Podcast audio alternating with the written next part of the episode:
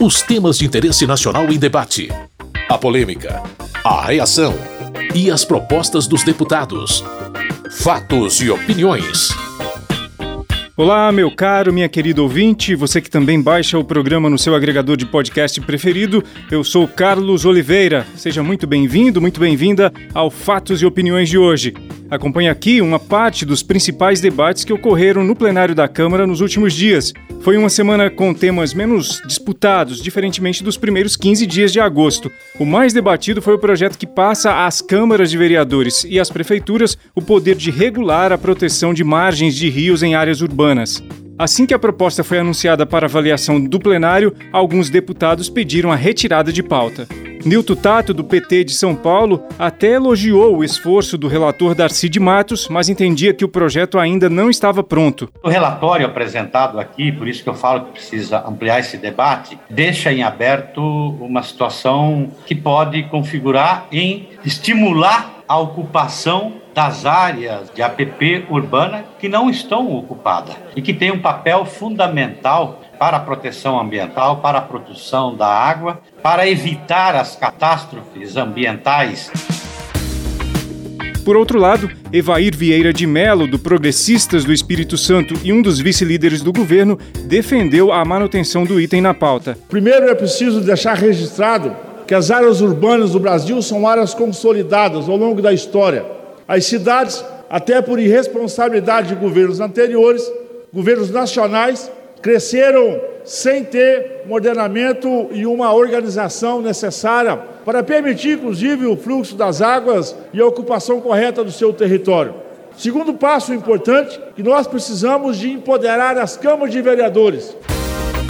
Daniel Coelho, do Cidadania de Pernambuco, não concordou com a essência do projeto, que é a de passar o assunto exclusivamente para a alçada municipal. A gente compreende que está aqui uma decisão do futuro das nossas cidades. Não é correto o argumento de que a discussão sobre o recuo no leito de um rio em uma área de proteção, ela pertence só ao município. Pode até acontecer, mas é a exceção da exceção um rio que tem a sua nascente e que todo o seu curso seja dentro do território de uma única cidade ou de um único município. Os rios eles correm por diversos municípios. Por isso a gente precisa de uma legislação maior.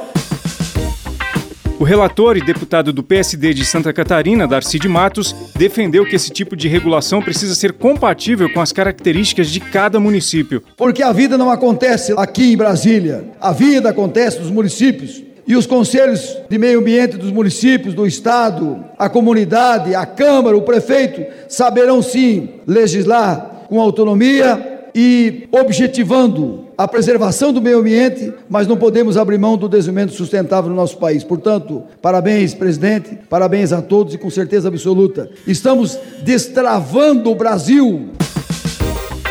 Na opinião de Rodrigo Agostinho, do PSB de São Paulo, a proposta estava longe de alcançar o que seria necessário para regular a ocupação nas margens de rios em áreas urbanas. Nós estamos dialogando com o relator, nós entendemos que precisa ter, no mínimo, uma faixa para que as pessoas possam respeitar para que as pessoas não morem em áreas sujeitas à inundação, para que as pessoas não morem em áreas de mananciais.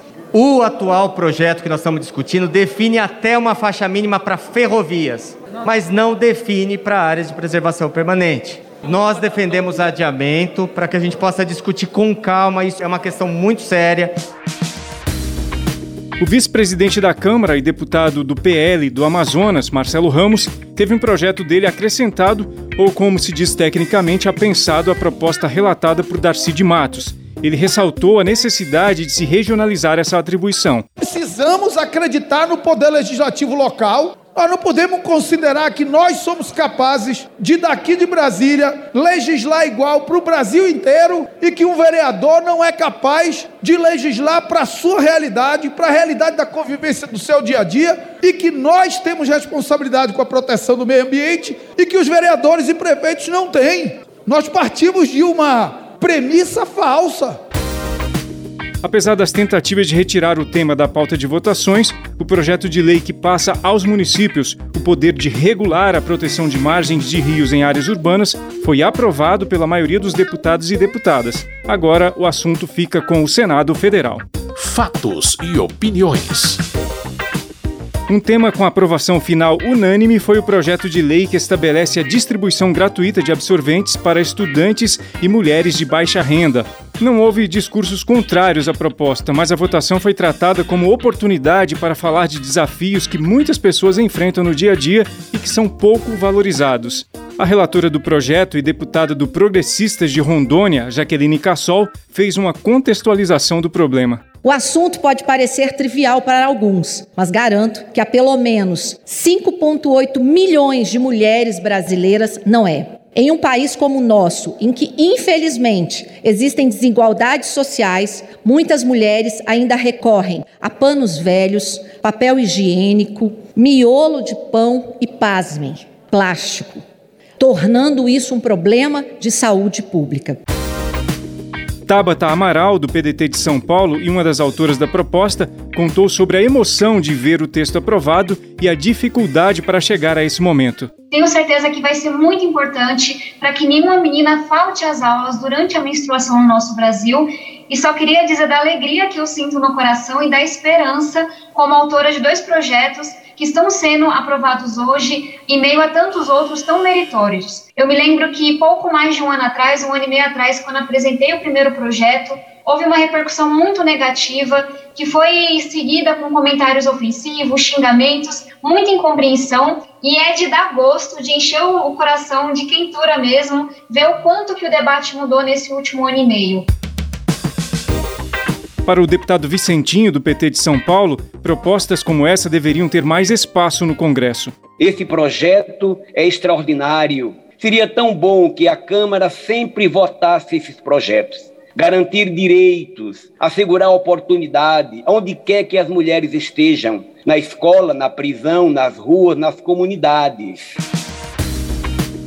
Carmen Zanotto, do Cidadania de Santa Catarina, fez uma análise mais sociológica em relação à proposta. A gente precisa ir além do que está nesse texto. Para mim, esses projetos de lei escancaram, mostram as disparidades do nosso país. Tratarmos deste tema neste plenário está dando visibilidade à falta de condições e à dignidade humana das nossas mulheres das nossas mulheres meninas que estão nas escolas, das nossas mulheres que estão nas ruas e das nossas mulheres que estão cerceadas da liberdade. No final da fase de discussão, quando chegou a hora de votar o texto final, todos os partidos orientaram favoravelmente e o projeto que estabelece a distribuição gratuita de absorventes para estudantes e mulheres de baixa renda foi aprovado. Agora será a vez do Senado deliberar sobre o tema. Fatos e opiniões. Como é comum a qualquer parlamento em democracias, sempre há debates relacionados a ações e visões políticas diversas. Nessa semana, as manifestações previstas para o 7 de setembro foram um dos temas desse antagonismo. Estão previstas iniciativas de apoio e contrárias ao presidente Jair Bolsonaro no dia da comemoração da independência do Brasil.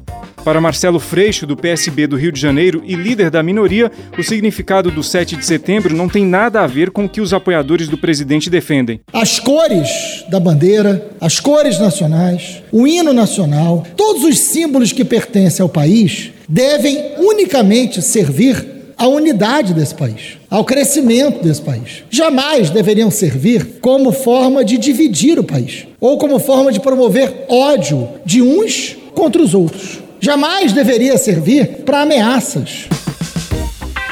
A deputada Ale Silva, do PSL de Minas Gerais, vê a ação de suporte ao presidente como um ato de apoio à democracia nós vamos fazer um manifesto democrático e pacífico, como sempre foram os manifestos da direita. Então, nós apenas queremos demonstrar mais uma vez, e numa data tão significativa como essa, que é o 7 de setembro, que é o dia da independência, que nós apoiamos o presidente Bolsonaro e que nós queremos sim dar o nosso segundo grito de independência, nosso segundo grito por liberdade, porque a todo momento querem nos talhar essa liberdade Luizão Goulart, do Republicanos do Paraná, argumenta que a agenda política deveria estar focada em outras pautas. A nossa população está sofrendo, nós temos aí dificuldades para reativar nossa economia. Os preços altos dos alimentos, os combustíveis que estão encarecendo os transportes, a gasolina, o arroz, o gás de cozinha, o desemprego, 14 milhões de desempregados. Isso sim são problemas que nós precisamos nos dedicar, nos esforçar para buscar soluções conjuntas. Um ponto de mais controvérsia em relação aos protestos previstos para este 7 de setembro seria a participação de policiais militares. Ao falar sobre o caso específico de São Paulo, o deputado Coronel Tadeu, do PSL paulista, disse que não há nada anormal na participação de policiais. Se um policial militar, no seu dia de folga ou já aposentado, resolve colocar uma camiseta verde e amarela e carregar uma bandeira do Brasil e ir para uma manifestação, é livre ele é livre para isso. Quem é o governador João Dória que quer ditar uma nova Constituição e rebaixar a condição do policial militar, que é um cidadão brasileiro, e proibi-lo de ir a uma manifestação? Fatos e opiniões. Antes de terminar o programa, eu quero ressaltar a você que nos acompanha que os deputados e deputadas também aprovaram a medida provisória que dispensa a licitação para a compra de insumos destinados ao combate à Covid-19. Apesar de discordâncias pontuais, o texto foi aprovado pela grande maioria dos parlamentares. A proposta segue para o Senado.